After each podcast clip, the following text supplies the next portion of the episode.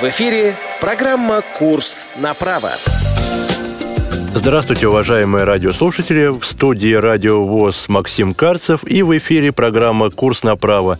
Программа для тех, кто хочет знать больше о том правовом пространстве, которое нас окружает. Звукорежиссер сегодняшнего эфира Иван Черенев, а в гостях у нас сегодня начальник отдела правового обеспечения образовательной деятельности правового управления Российской Академии Народного Хозяйства и Государственной службы Алексей Владимирович Минкинов. Здравствуйте, Алексей. Здравствуйте. Этот выпуск мы записываем 22 мая 2017 года, и ссылки на нормативно-правовые акты, используемые при его подготовке к эфиру, будут приведены по состоянию именно на эту дату. Свои вопросы, предложения и замечания относительно этого и других выпусков программы «Курс на право» присылайте нам на адрес электронной почты yasobaka.ksrk.ru с пометкой в теме письма «Курс на право». А мы начинаем нашу первую рубрику. Правовой ликбез. В нашей прошлой программе мы начали разговор о трудовом праве. Например, мы узнали, какими правами и обязанностями обладает каждый работник, узнали, что такое трудовой договор, а основные моменты его заключения, изменения и расторжения.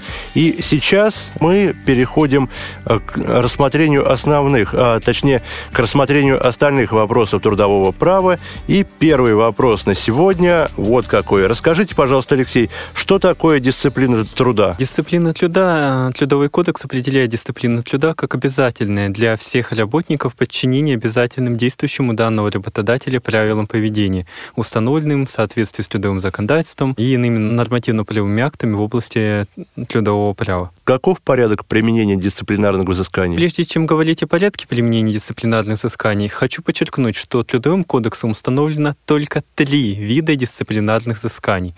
Соответственно, это предупреждение, выговор и увольнение. Никаких штрафов, иных взысканий материального характера трудовое законодательство не предусматривает. Для того, чтобы применить дисциплинарное взыскание, во-первых, работодатель обязан затребовать письменное объяснение от работника. Работнику дается два рабочих дня для того, чтобы дать письменное объяснение. Однако отсутствие письменных объяснений не является препятствием для применения к работнику дисциплинарного взыскания. В таком случае работодатель вправе составить акт об отказе в даче объяснений и применить взыскание на основании данного акта. Однако нужно отметить, что у работодателя есть а, ограниченные сроки для применения взыскания. То есть взыскание не может быть применено позднее, чем один месяц со дня обнаружения взыскания. То есть, если о проступке стало известно, например, 10 января, а, а приказ о наложении взыскания будет издан 20 марта, то такое взыскание оно будет незаконным. Хотя в этот месячный срок не включаются периоды временной нетрудоспособности и нахождения работника в отпуске. То есть, если, например, приказ о наложении взыскания не мог быть объявлен в связи с тем, что работник болел и поэтому не мог дать объяснение, то в таком случае, да, взыскание будет законным, если в течение всего этого периода работник болел и, соответственно, месячный срок для наложения взыскания не истек. Кроме того, взыскание может быть применено не позднее 6 месяцев с, со дня его совершения.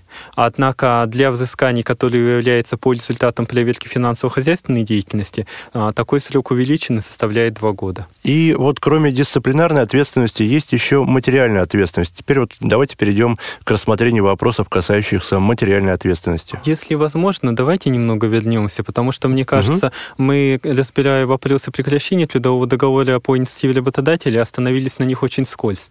И одним из видов взысканий, как я уже сказал, является увольнение. Соответственно, а, Трудовой кодекс предусматривает возможность для сторжения трудового договора, например, в связи с неоднократным нарушением трудовой дисциплины, либо в связи с однократным грубым нарушением обязанностей.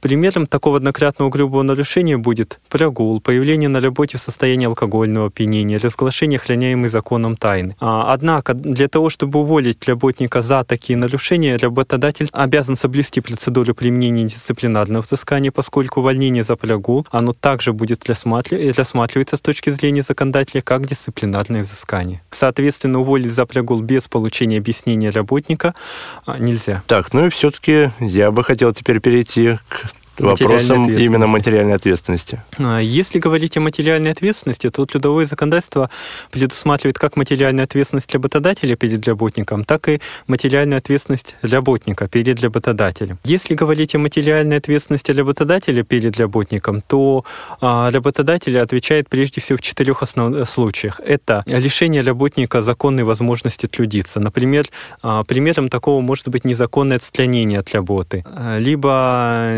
недопущение к выполнению работы, обусловленной трудовым договором. А также работодатель несет материальную ответственность в случае задержки выплаты заработной платы. Трудовым кодексом установлена неустойка за задержку выплаты заработной платы. За каждый день просрочки работодатель обязан начислять неустойку в размере не ниже 1,150 действующей ключевой ставки Банка России за каждый день просрочки. Ну, я думаю, не очень много. Обращаю внимание, что еще в прошлом году такая ответственность составляла одну трехсотую, то есть законодатель усилил ответственность работодателя за задержку выплаты заработной платы. Также работодатель несет ответственность за ущерб, причиненный имуществу работника, например, в случае пожара, в случае наводнения или просто э, иных случаев гибели имущества работника, э, имущество, которое работник использовал для исполнения своих обязанностей, работодатель будет нести ответственность. И кроме того, работодатель лежит ответственность по компенсации морального вреда, если такой э, вред был причинен работнику. Однако размер компенсации морального вреда он определяется согласно кодексу на основании соглашения между работником и работодателем, но мне случаи таких соглашений неизвестны. Либо с работодателя взыскивается компенсация морального вреда в случае, если работник обращался в суд с какими-либо иными требованиями, например, в связи с причинением ему какого-то ущерба, соответственно, суд по заявлению работника вправе взыскать с работодателя также компенсацию морального вреда. А расскажите теперь об основаниях э, материальной ответственности работника по отношению к работодателю. А, но здесь а, нужно обратить внимание, что ответственность работника, она может быть как полной, так и ограниченной. Что подразумевается под полной ответственностью? Под полной ответственностью это ответственность в размере реального ущерба.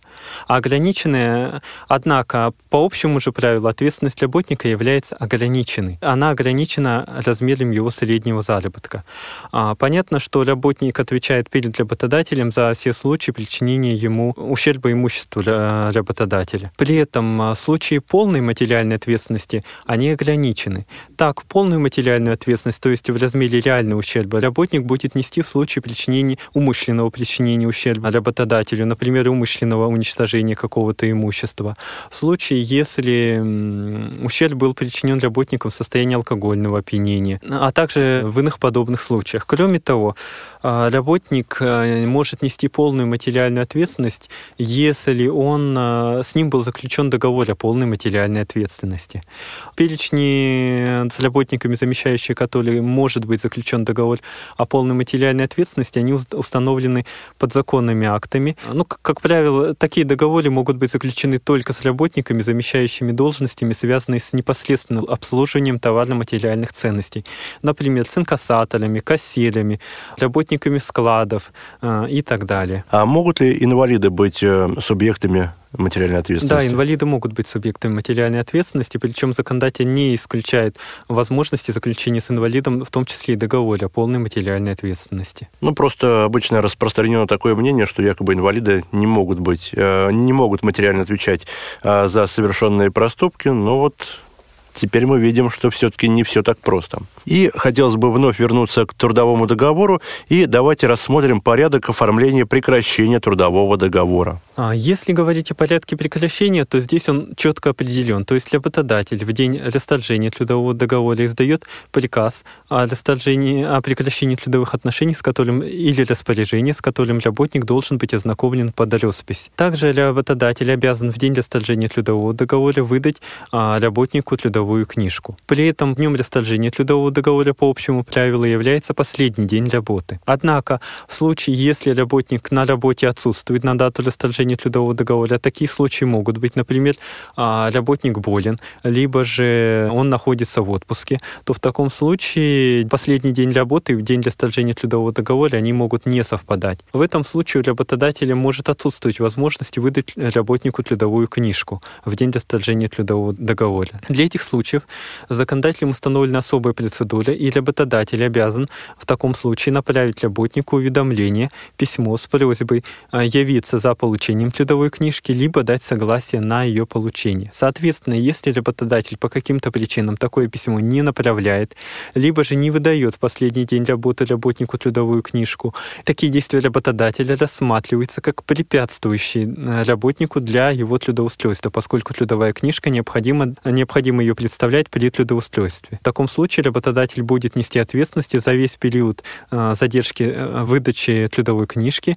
Работник имеет право на компенсацию средней заработка за этот период. И сейчас я предлагаю перейти к рассмотрению группы вопросов, которые касаются самого главного, самого основного, то, ради чего многие из нас, собственно, и ходят на работу. Я имею в виду заработную плату. А расскажите, пожалуйста, какие существуют формы оплаты труда? Законодательство предусматривает две основные формы оплаты труда. Это денежная и неденежная. Соответственно, по общему правилу оплата труда должна производиться в денежной форме. А неденежная форма допускается, но в виде исключения.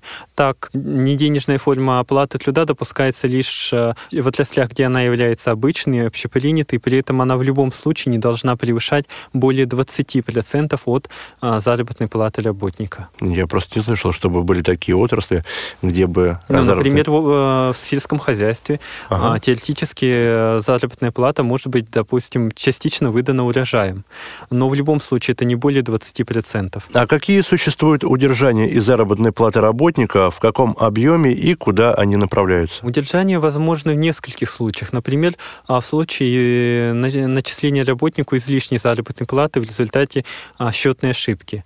А в случае, если в случае, если работник увольняется и он не отработал э, полученный аванс, либо работодатель вправе удержать суммы излишне начисленные работнику в результате невыполнения им нолем труда установлены, соответственно, органом по разрешению индивидуальных трудовых споров. Также удержание возможно и на основании актов других органов, например, по исполнительному листу. А при этом сумма удержаний, она ограничена. Так работодатель единолично может удержать не более 20% от э, заработной платы работника. А в случае удержания по, по нескольким исполнительным листам допускается удержание до 50% заработной платы. А в случае, если если э, работник э, выплачивает алименты в пользу несовершеннолетнего ребенка, либо а, если он а, выплачивает компенсацию ущерба, причиненного здоровью третьих лиц, то в таком случае размер компенсации, размер удержания может быть увеличен до 70%. Но, опять-таки, повторяюсь, по общему правилу, сумма удержания не должна превышать 20%. А вот, например, работник каждый месяц, точнее, из зарплаты работника идут отчисления в различного рода фонды. Вот расскажите, пожалуйста, об этом. Из зарплаты работнику удерживается только налог на доходы физических лиц. Это 13%. А что касается взносов фонды э, обязательного пенсионного страхования, фонд обязательного медицинского страхования, то в данном случае взносы, они исчисляются от фонда оплаты труда. То есть они выплачиваются работодателем, но не из той заработной платы, которая указана в трудовом договоре, а сверх нее. Понятно. Я просто думал, что во все фонды именно вот эти 13% и распределяются нет, между нет, фондами? Нет, нет, 13% это только налог на доходы физических лиц. Угу. Ясно. А расскажите, пожалуйста, что такое минимальный размер оплаты труда?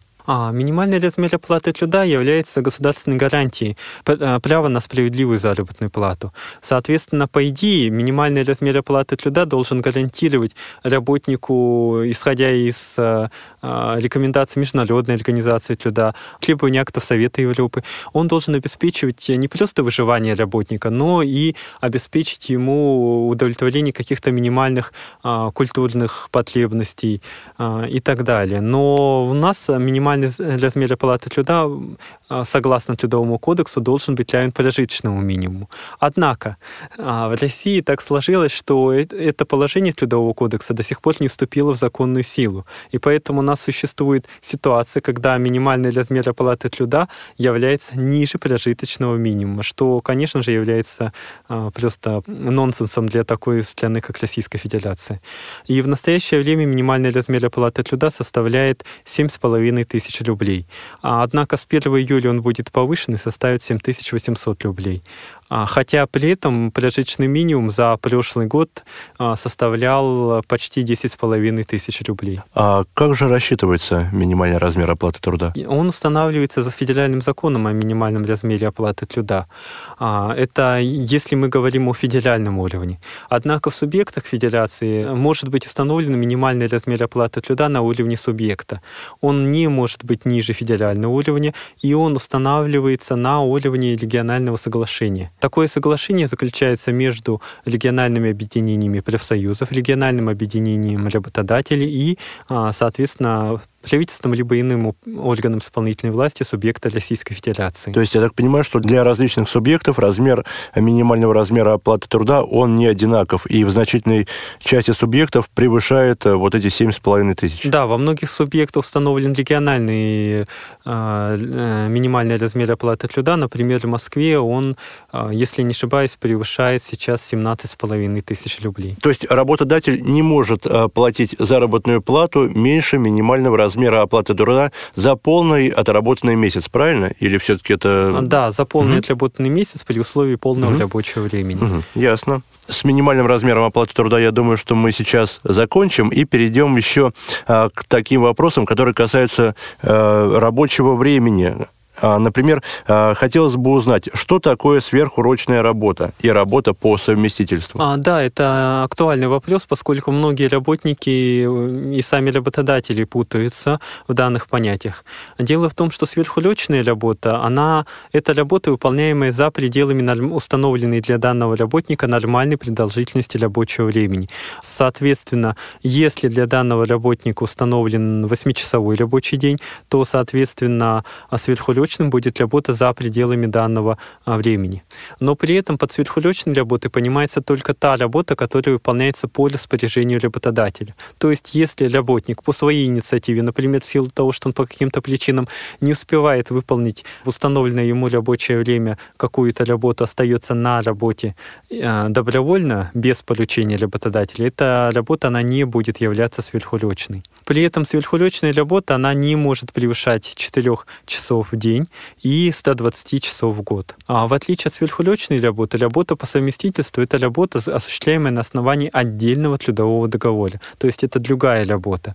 При этом работа по совместительству, она может быть как у данного работодателя, так и у другого работодателя. При этом для работы по совместительству также установлены э, определенные ограничения, так ее продолжительность не может превышать половины месячной нормы для данного работника. Ну и, соответственно, привлечение работника к сверхурочной работе осуществляется на основании приказа работодателя, а к работе по совместительству на, на основании, основании дополнительного да, трудового договора. договора. Расскажите, пожалуйста, вот э, как регулируются отношения работника и работодателя при работе в выходные дни? Естественно, работа в выходные дни является исключением из общего правила. Поэтому работник может быть привлечен к работе в выходной день только с его согласия. Однако в ряде случаев, например, в случае катастрофы, стихийного бедствия, в целях предотвращения несчастного случая, порчи имущества работодателя, порчи государственного, муниципального имущества, а в случае введения, э, в случае необходимости выполнения работ, обусловленных режимом чрезвычайного военного положения,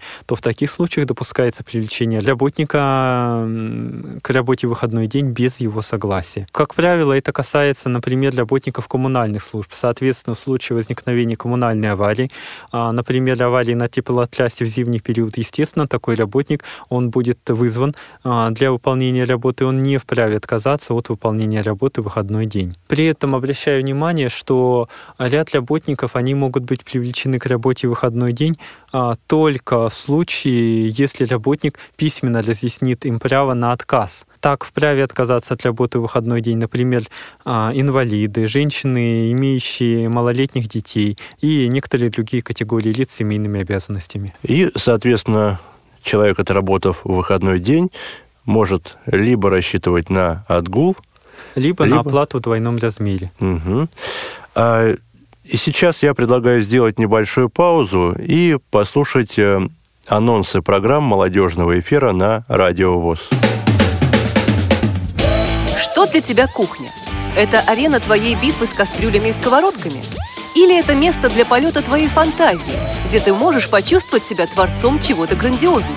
Хочешь покорить сердца своих близких? Не пропусти новое молодежное кулинарное интерактивное шоу на Радио ВОЗ «Вкусноежка». Когда-то интеллектуальные игры казались нам чем-то далеким, что под силу лишь избранным, находящимся по ту сторону экрана телевизора – Сегодня попробовать себя в битве интеллектуалов может любой желающий. Именно для таких пытливых умов раз в месяц по четвергам с 17 часов по московскому времени открываются двери нашего интеллектуального клуба «София», в котором можно побеседовать с ведущими знатоками и известными персонами интеллектуального сообщества – проверить свои знания, выиграть ценный приз и узнать тайны любимых игр. В клубе «София» мы с пользой проводим время в компании эрудитов. Место встречи – прямой эфир «Радио ВОЗ».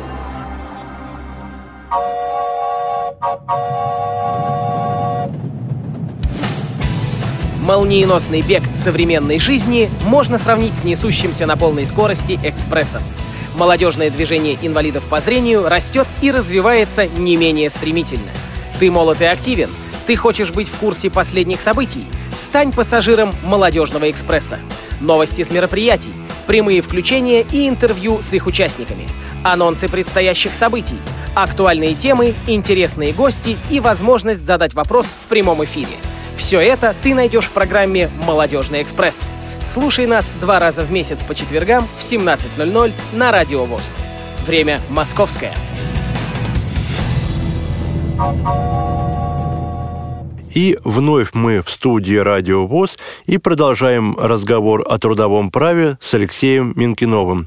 И сейчас э, я предлагаю перейти к рассмотрению вот каких вопросов. Большую часть наших радиослушателей составляют инвалиды по зрению. И вот, Алексей, расскажите, пожалуйста, об особенностях регулирования трудовых отношений между работодателем и работником-инвалидом. А, ну, во-первых, нужно начать, я думаю, с э, рабочего времени так а, инвалиды первой и второй группы имеют право на сокращенную рабочую неделю. Это 35 часов в неделю. При этом продолжительность смены устанавливается в соответствии с медицинским заключением. А, то есть получается, что инвалиды третьей группы не входят в категорию именно льготных э, а, граждан? Инвалиды третьей группы, они имеют право на установление продолжительности смены в соответствии с медзаключением, но сокращенная продолжительность рабочего времени для них в соответствии с федеральным законом о социальной защите инвалидов не установлена установлено. А каковы другие особенности регулирования? А, ну здесь также можно остановиться на праве на отдых. Так инвалиды имеют право на удлиненный оплачиваемый отпуск. Он составляет не 28 календарных дней, как для всех категорий работников, а 30 календарных дней. Кроме того, инвалиды имеют право на а, получение в, в удобное для них время а, отпуска за свой счет. Такой отпуск предоставляется инвалидам э, продолжительностью суммарно в год до 60 дней. И, Алексей, вот э, именно тоже по рассмотренным нами вопросам, э, касающимся отпуска, также все категории инвалидов обладают 30-дневным отпуском. Да, это касается да? всех инвалидов. Угу. Хорошо. А также а, в случае, если работнику-инвалиду требуется а, приспособление рабочего места под его условия, на работодателе лежит такая обязанность. Однако следует обратить внимание на такой вопрос, как квотирование рабочих мест для инвалидов. А, дело в том, что на уровне субъектов а, субъекты самостоятельно устанавливают размер квоты для инвалидов. Например, в Москве а, такая квота установлена для организации с численностью работающих более 100 человек, и она составляет 2%. При этом орган исполнительной власти субъекта также вправе установить для работодателя количество рабочих, э, так называемых специальных рабочих мест, то есть рабочих мест, приспособленных для инвалидов с отдельно отдельных категорий. Угу. А, ну, это имеется в виду именно по Москве, да? Да, касается а по, по Москве. России? Ну, по России общая норма, она такая, что квота, она может быть установлена законом субъекта для организации с численностью от 35 до 100 человек. А, но, не, но это не обязанность субъекта, поэтому во многих субъектах для таких организаций квота не установлена. А для органи... Э, в обязательном порядке квота устанавливается для организаций с численностью более 100 человек. Такая квота может быть установлена в рамках от 2 до 4%. А, Соответственно, в Москве, это, как я уже сказал, это 2%. И вот э, хотелось бы задать такой вопрос. Э, пример. Работают два человека по одной специальности. Человек с инвалидностью и человек без инвалидности. Значит, человек являющийся инвалидом первой и второй группы, он работает 7 часов. Человек без инвалидности 8. А, соответственно, они как, получают одинаковую заработную плату или все-таки а, человек, который отработал меньше, но имеет инвалидность, получает, соответственно, заработную плату а, на соответствующий час меньше? Дело в том, что э, сокращенное э, для инвалидов устанавливается сокращенное рабочее время. В данном случае обращаю внимание на термин сокращенные, потому угу. что кодекс использует два термина неполные и сокращенные.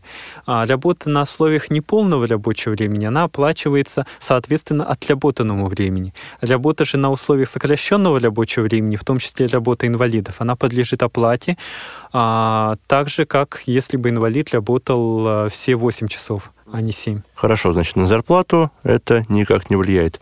И э, расскажите теперь об особенностях регулирования труда женщин, лиц с семейными обязанностями, а в том числе вот, э, о порядке предоставления отпусков по беременности и родам и отпусков по уходу за ребенком. Ну, я думаю, здесь мы тоже опять-таки начнем с особенностей рабочего времени. Угу. Так, например, беременная женщина, жен, э, женщина, имеющая детей в возрасте до трех лет, а, лица, имеющие, работник, имея, воспитывающий ребенка в возрасте до 14 лет, один из родителей, либо а, родить, один из родителей, воспитывающий ребенка инвалида в возрасте до 18 лет, они имеют право на установление для них неполного рабочего времени. Однако вот здесь как раз-таки работа будет оплачиваться уже а, сообразно отработанному времени. Также а, не допускается привлечение к сверхурочным работам, работе в ночное время беременных женщин, а, привлечение к работе, к сверхурочным работе, работе в ночное время, а, лиц, имеющих детей в возрасте до трех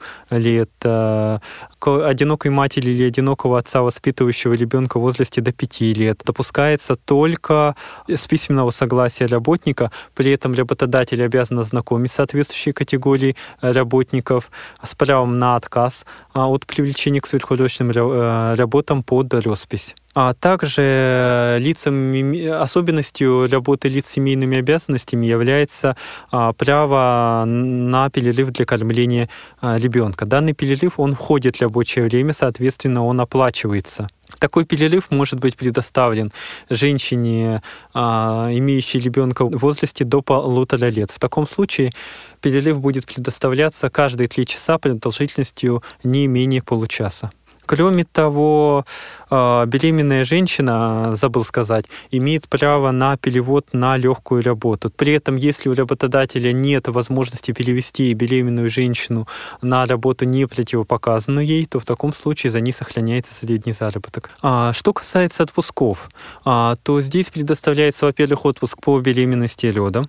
Данный отпуск в соответствии с законодательством предоставляется по общему правилу 70 дней до родов и 70 дней после родов.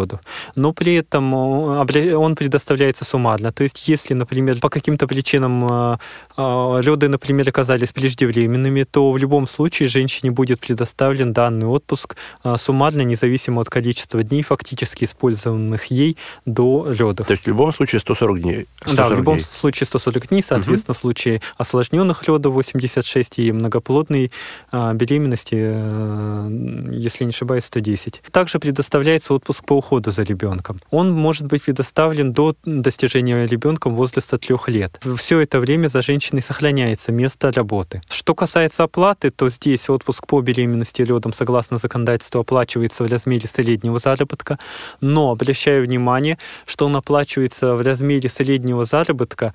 Для его исчисления берется период в два года. То есть э, не 360, а 720. Да, 720 дней.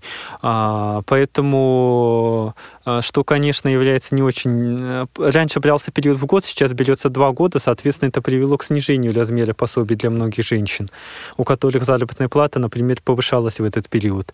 И, кроме того, данное пособие, оно в любом случае устанавливается, э, исчисляется только из той суммы, с которой уплачиваются взносы в страховой э, фонд обязательного социального страхования. То есть, если у женщина имела высокий заработок, часть которого не подлежала, с части которого не уплачивались взносы в фонд обязательного социального страхования, эта часть заработка, она не будет учтена для исчисления пособия по беременности и родам. Сколько составляет э, сумма оплачиваемого отпуска при э, уходе за ребенком? Ну, вот в а, возрасте а, до При уходе лет. за ребенком только в, оплачивается период до достижения ребенком возраста полутора лет. А, полутора лет? Да. При этом, э, соответственно, от полутора до трех э, женщина может использовать право на отпуск, но в данном случае отпуск, э, пособие уже не будет выплачиваться. При этом до достижения возраста полутора лет ребенком выплачивается пособие в размере 40% среднего заработка. А, но опять-таки оговариваюсь, что здесь а, эти 40% они исчисляются только от той суммы, той части заработной платы, на которую э, начислялись взносы фонда обязательного социального страхования. Ясно. Поэтому лучше работать на работе, на которой исключительно а, белая заработная плата и желательно как можно большего объема. А, нет, на самом деле как раз-таки получа... Э, получается, что если э, для женщин, у которых высокий доход, поскольку у нас. Э, взносы фонд обязательного социального страхования, они будут уплачиваться в пределах определенного лимита, я вот, честно говоря, не смотрел, а, раньше это составляло порядка 35 тысяч. Соответственно, если зарплата была 60 тысяч, то вот эта часть 25 тысяч, с нее а, взносы не уплачивались. Поэтому для расчета пособий будет фактически использоваться вот этот заработок, на который, а, с которого уплачивали взносы.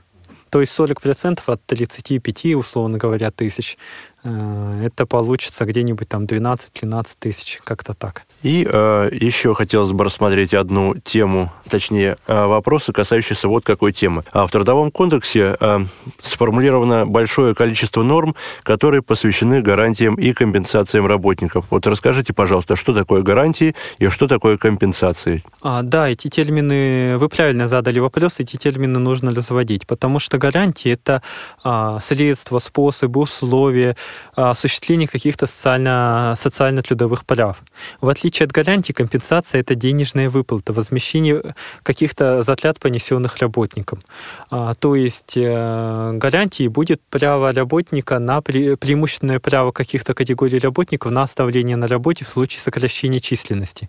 А компенсацией будет а, компенсация за неиспользованный отпуск. И сейчас я предлагаю рассмотреть ряд вопросов, касающихся вот именно гарантии и компенсации. И хотелось бы начать с гарантии компенсации работникам при направлении направлении в служебные командировки? А, ну, соответственно, начнем с понятия. Служебная командировка – это поездка по распоряжению работодателя на определенный срок для выполнения какой-либо работы за пределами а, места постоянной работы. Однако служебный командировки следует отличать от э, работы, выполняемых работниками с разъясными условиями. То есть, например, обходчик пути, в данном случае то, что он обходит путь на каком-то участке, это не будет являться командировкой, поскольку это обусловлено характером его работы. Служебная командировка предполагает дополнительные затраты. Например, это поездка, связанная с проживанием за пределами постоянного места жительства. В этой связи законодатель устанавливает обязанность э, работодателя выплачивать работникам так называемые суточные. Также работодатель обязан возмещать работнику расходы по проезду, расходы по найму жилого помещения, например, по проживанию в гостинице, а, и иные расходы, которые работник может осуществить с разрешения работодателя. Существуют ли какие-то ограничения при оплате вот этих расходов со стороны работодателя? А, дело в том, что здесь ограничения существуют, во-первых, для работников организаций, финансируемых из бюджета, поскольку здесь э, учредитель вправе установить установить ограничения. А во-вторых, такие здесь еще следует учитывать, что есть а, требования налогового законодательства, поскольку для целей уменьшения налогооблагаемой базы могут учитываться не все расходы, которые работодатель может компенсировать работнику. А если, допустим, работник э, решил начать учиться, пойти в какое-то учебное заведение, вот здесь какие гарантии компенсации существуют для этого работника? Здесь гарантии компенсации, они устанавливаются для работников, обучающихся по заочной или очно-заочной форме. Соответственно, если работник э, каким-то образом совмещает учебу по очной форме обучения и работу, то в таком случае эти гарантии не предоставляются. Во-первых, это гарантия, это предоставление оплачиваемого отпуска для сессии. Соответственно, работодатель предоставляет для работникам а, впервые получающим образование по соответствующему уровню отпуск продолжительностью до 40, продолжительностью 40 календарных дней. А на третьем и четвертом курсе продолжительность отпуска увеличена и составляет, а, соответственно, по 50 календарных дней для каждой промежуточной аттестации, то есть для каждой сессии. Подчеркну, что данные гарантии предоставляются только при получении образования данного уровня впервые. То есть, если, например, работник является бакалавром архитектуры, а он решил а, обучиться на дизайнера и обучает, также получает образование уровня бакалавриата, то в таком случае а, гарантия не будет предоставляться. Однако, если у него есть э, высшее образование уровня бакалавриата, и он поступает в магистратуру, поскольку в магистратуре он до этого не учился, то в таком случае эти гарантии будут предоставлены работнику. Также предоставляется длинный четырехмесячный отпуск для прохождения государственной итоговой аттестации. А, здесь еще раз обращаю внимание на терминологию технологию. Соответственно, если вы учитесь в ВУЗе по программе, не имеющей государственной аккредитации, то аттестация по ней не будет являться государственной, и, соответственно, данная гарантия не будет предоставляться. Ну и, соответственно, данная гарантия предоставляется только а, тем студентам, которые учатся на заочной форме обучения, правильно? Заочный или очно-заочный. А, очно-заочный, то есть вечерний имеется вечерний, да? да. Угу. А, так, это, я так понимаю, именно основные гарантии, которые вот да, и также гарантии работе. предоставляются, например, аспирантам, докторантам, а, лицам, обучающимся. Ну, но я сейчас говорил о лицах, обучающихся по программам высшего образования, ага. потому что работник может пойти и получать среднее профессиональное образование. В таком случае также предоставляются схожие гарантии, однако продолжительность предоставляемых отпусков является чуть меньшей. Соответственно, не 40-50 дней, а 30 и 40. И следующий вид гарантий – это гарантии и компенсация работников работникам при расторжении трудового договора. Расскажите, пожалуйста, о них. А, но основным видом гарантии является выходное пособие. Выходное пособие – это, соответственно, определенная денежная выплата, выплачиваемая работнику при расторжении трудового договора. А, например, э, законодательством установлена выплата выходного пособия в размере э, двух недель в случае расторжения трудового договора с работником, э, например, в случае с невозможностью продолжения работы в связи с медицинским заключением. Например, если а, работник более непригоден для выполнения данной работы, и у работодателя нет другой работы, на которую он мог бы его перевести, либо работник отказывается от такого перевода, то в таком случае трудовые отношения расторгаются, и работнику выплачивается такое выходное пособие. А выходные пособия также выплачиваются, например, в случае сокращения численности или штата работников. В данном случае выплачивается выходное пособие в размере одного среднего заработка. При этом работник имеет право на получение еще одного среднего заработка на период а, трудоустройства. И в виде исключения допускается также выплата третьего среднего заработка в случае, а, если работник стал на учет службу занятости в, в пределах двух недель с момента расторжения трудового договора. Помимо выходных пособий, также к таким гарантиям относятся, например, как э, уже упомянутое мной а, право для отдельных категорий на преимущественное оставление на работе. Что делать работнику в случае нарушения его прав? Каковы существуют у него способы защиты? Зависит от вида нарушений, но в целом установлено четыре основных вида. Это, а, во-первых, работник вправе обратиться в уполномоченные государственные органы. Прежде всего, это гострудинспекция. А, во-вторых, работник вправе, если он является членом профсоюза, он вправе обратиться а, за защитой в профсоюз. Также работник может предпринять определенные действия самостоятельно, так называемая самозащита, и работник вправе обратиться с исковым требованием в суд и либо иной орган по разрешению, соответственно, индивидуального трудового спора. Но это, соответственно, либо суд, либо комиссия по трудовым спорам если она есть у работодателя. Да, и сейчас я предлагаю рассмотреть каждый из этих способов более подробно. И начнем мы, наверное, с э, такого способа, как самозащита прав и законных интересов работника. Самозащита для работника – это заключается в возможности отказаться от выполнения работы в случаях, предусмотренных трудовым законодательством. Прежде всего, это отказ от выполнения работы, который угрожает жизни и здоровью работника. Однако, естественно, что если работник специально принимался для выполнения такой работы, например, является каскадером, либо работником пожарной охраны, то, естественно, что он не может отказаться от выполнения такой работы. То есть не может он, э, каскадер, сказать, что что-то здесь опасно, давайте-ка я не буду выполнять эту работу. Ну, если там выполнены обязательные требования, он э, минимальные требования по безопасности, установленные для данного вида работы, он не вправе отказаться. Также способом самозащиты является возможность работника отказаться от выполнения работы в случае длительной задержки выплаты заработной платы. То есть, если заработная плата задерживается работодателем на 15 и более дней, то в таком случае работник вправе, направив уведомив работодателя, отказаться от выполнения работы. Но здесь хочу обратить внимание, что работник обязан выйти на работу на следующий день с момента получения им уведомления от работодателя о готовности э, выплаты ему заработной платы. Каким образом осуществляется защита прав работников э, профессиональными союзами? Профсоюзы осуществляют защиту. Во-первых, они могут представлять интересы работника перед работодателем и в суде. А они представляют интересы членов профсоюза. Однако и лицо, не являющееся членом профсоюза, если профсоюз согласен, вправе получить представление своих интересов профсоюзу. Профсоюзы могут осуществлять мероприятия по контролю за соблюдением прав работников. Так, закон о профсоюзах, правах и гарантиях деятельности предоставляет возможность инспектору профсоюза посещать любые организации любой формы собственности, в которых работают работники, члены профсоюза.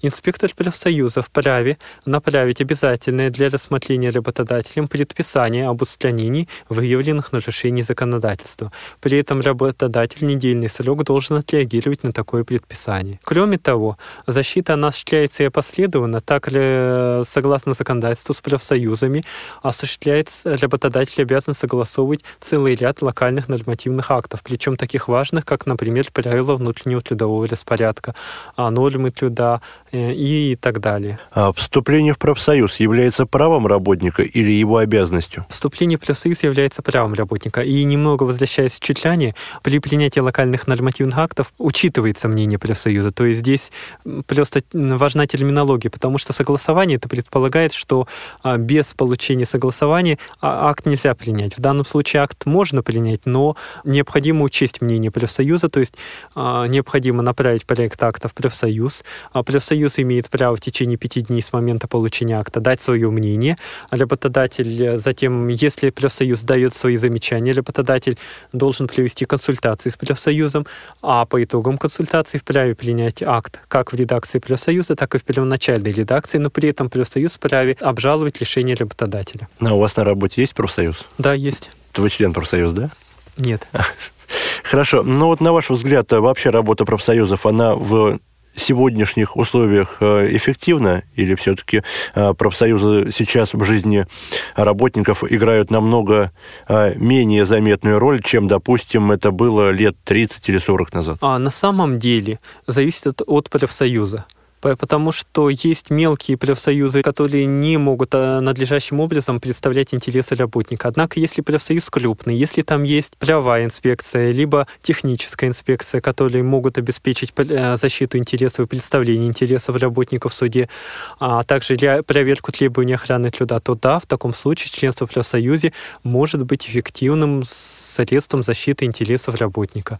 А, например, я в свое время проходил практику в профсоюзе работников образования науки. Там была а, правовая инспекция, которая, а, в которой обращались э, работники, которые по их просьбе в том числе защищала их права в суде. А в чем состоит государственный контроль за соблюдением трудового законодательства? А, ну, государственный контроль, э, во-первых, осуществляется несколькими органами. Э, естественно, это органы прокуратуры, потому что прокуратура в рамках осуществления как общего надзора, во-первых, осуществляет в целом надзор за соблюдением законов, Кроме того, прокуратура осуществляет надзор за соблюдением прав и свобод человека и гражданина. Соответственно, трудовые права — это э, такие же права, как все остальные, поэтому э, в любом случае работник вправе обратиться в прокуратуру. А помимо прокуратуры есть специализированный орган — это э, Государственная трудовая инспекция. Государственные инспекции созданы в каждом субъекте Российской Федерации. А, они обладают широкими полномочиями, они, в частности, государственный инспектор вправе издать обязательное для исполнения применение работодателем предписание, в том числе предписание восстановления на работе незаконно уволенного работника. А где, например, каждый гражданин может узнать адрес государственной инспекции своего региона? А, достаточно зайти в интернет, набрать поисковые запросы и узнать адрес. Все адреса инспекции размещены в свод на, на сайте Люстлюда. А, ну, я так понимаю, что они именно а, в центрах, э, в центральных городах регионов размещены, а в районных центрах их нет? Или все-таки есть и в районных центрах? Областях, там, краях? Ну, как правило, в областных центрах, хотя угу. могут быть и в ряде субъектов, возможно, и в крупных городах других. И еще одним способом защиты прав работников является судебная защита. Вот расскажите, пожалуйста, об этом порядке. Судебная защита, соответственно, любой работник вправе обратиться за защитой своих нарушенных прав и законных интересов в суд. Однако здесь обращаю внимание, что устан... трудовым законодательством установлены сокращенные сроки для, для реализации данного права. По спорам о восстановлении на работе работник может обратиться не позднее одного месяца с момента а, его увольнения. Если же по иным спорам, трудовым спорам, установлен срок в три месяца, а, за исключением споров о задержке выплаты заработной платы, там, соответственно, можно обратиться в течение одного года. В какой суд должен обратиться работник? А работник вправе обратиться в районный суд. И форма обращения – это исковое заявление, да, исковое заявление. Существует ли какой-то порядок э, обращения в тот или иной орган? А, то есть а, сначала человек должен пойти в прокуратуру, а потом в суд, или же он может напрямую пойти в суд, э, минуя прокуратуру, минуя профсоюзы? Нет, никакого, никакой последовательности нет. То есть работник вправе непосредственно обратиться в суд без обращения в государственные или профсоюзные органы. На ваш взгляд, чаще всего суды встают на сторону работодателя или работника? Наверное, 50 на 50. А работнику при доказывании э, своих прав э, нужно, допустим, нанимать адвоката, или он может сам осуществить защиту своих прав в суде? А работник может самостоятельно осуществлять защиту своих прав. И, соответственно, уплачивается ли государственная пошлина при рассмотрении трудовых споров? не уплачивается. Ну что, мы а, завершили рассмотрение основных вопросов трудового права, и сейчас я предлагаю перейти к нашей заключительной рубрике. Конспект. Итак, в этой рубрике мы подводим итоги всего того, что узнали в рамках сегодняшнего выпуска. Алексей, что же мы узнали? А, ну, во-первых, мы узнали о том, что законодательством предусмотрено только три вида дисциплинарных взысканий – предупреждение, выговор и увольнение. При этом установлена четкая процедура, которой должен следовать работодатель при применении каждого вида дисциплинарного взыскания. Также э, разобрали различия сверхурочной работы и работы по совместительству. Соответственно, сверхурочная работа – это работа, выполняемая по распоряжению работодателя сверхустановленной продолжительности рабочего э, времени. А работа же по совместительству – это работа на основании отдельного трудового договора. Установлены ограничения по выполнению как сверхурочных работ, так и работ по совместительству. Работа в выходные дни является исключением из общего правила, и, соответственно, в случае привлечения к работе в выходные дни работник имеет либо право либо на двойную оплату, либо а, на предоставление другого дня отдыха по его заявлению. Что касается особенностей регулирования трудовых отношений между работодателем и работником-инвалидом, инвалиды первой и второй группы имеют право на сокращенное рабочее время, это 35 часов в неделю. Все инвалиды имеют право на удлиненный оплачиваемый отпуск, это 30 календарных дней. Имеют право на получение отпуска за свой счет по заявлению продолжительностью до 60 календарных дней в году. Кроме того, инвалиды могут претендовать на замещение рабочих мест в пределах квоты, устанавливаемой работодателем в соответствии с законодательством субъекта Российской Федерации. Законодателем установлены особенности регулирования труда женщин и лиц с семейными обязанностями. А, в частности, беременные женщины не могут быть привлечены к сверхурочным работам, работам в ночное время. Предусмотрена возможность перевода на неполное рабочее время беременной женщины, женщины, имеющих детей в возрасте до трех лет, лица, воспитывающего одного из родителей, воспитывающего ребенка-инвалида и так далее. Понятие гарантий дано в Трудовом кодексе и Э, гарантия определяется как средство, способы, условия осуществления социальных трудовых прав. Гарантии следует отличать от компенсации, которые являются денежными выплатами, направленными на возмещение каких-либо дополнительных затрат работника. Основными видами гарантий являются гарантии, связанные со служебными командировками, гарантии, связанные с отторжением трудового договора, гарантии, связанные с совмещением работы и обучения. Законодатель устанавливает материальную ответственность как работника перед работодателем, так и работодателя перед работником. Работодатель несет ответственность перед работником во всех случаях, случаях лишения работника законной возможности трудиться, в случае задержки выплаты заработной платы, в случае причинения ущерба имуществу работника, а также в ряде случаев обязан компенсировать моральный ущерб, моральный вред. Работник несет ответственность э, перед работодателем в случае причинения ему вреда. При этом ответственность, материальная ответственность работника по общему правилу является ограниченной и ограничена размером его среднего заработка. Работник вправе защищать свои права различными способами. Это самозащита трудовых прав, это а, возможность обратиться в государственные органы в целях проведения государственного контроля и надзора, это возможность обратиться в профсоюз, а также возможность обратиться в суд или комиссию по трудовым спорам. А, ну что ж, Алексей, а, время нашей программы подходит к концу.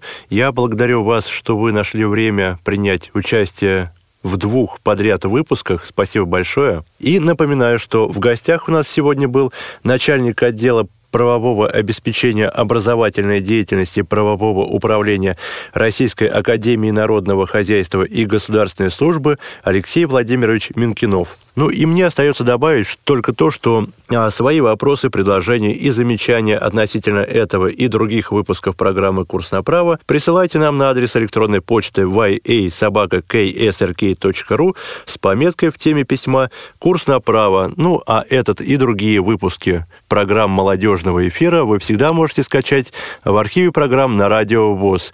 В заключение я хотел бы сказать, что звукорежиссером сегодняшнего эфира э, является Иван Черенев. Большое спасибо Ивану за работу. А программу провел Максим Карцев. Всего доброго, до новых встреч. До свидания.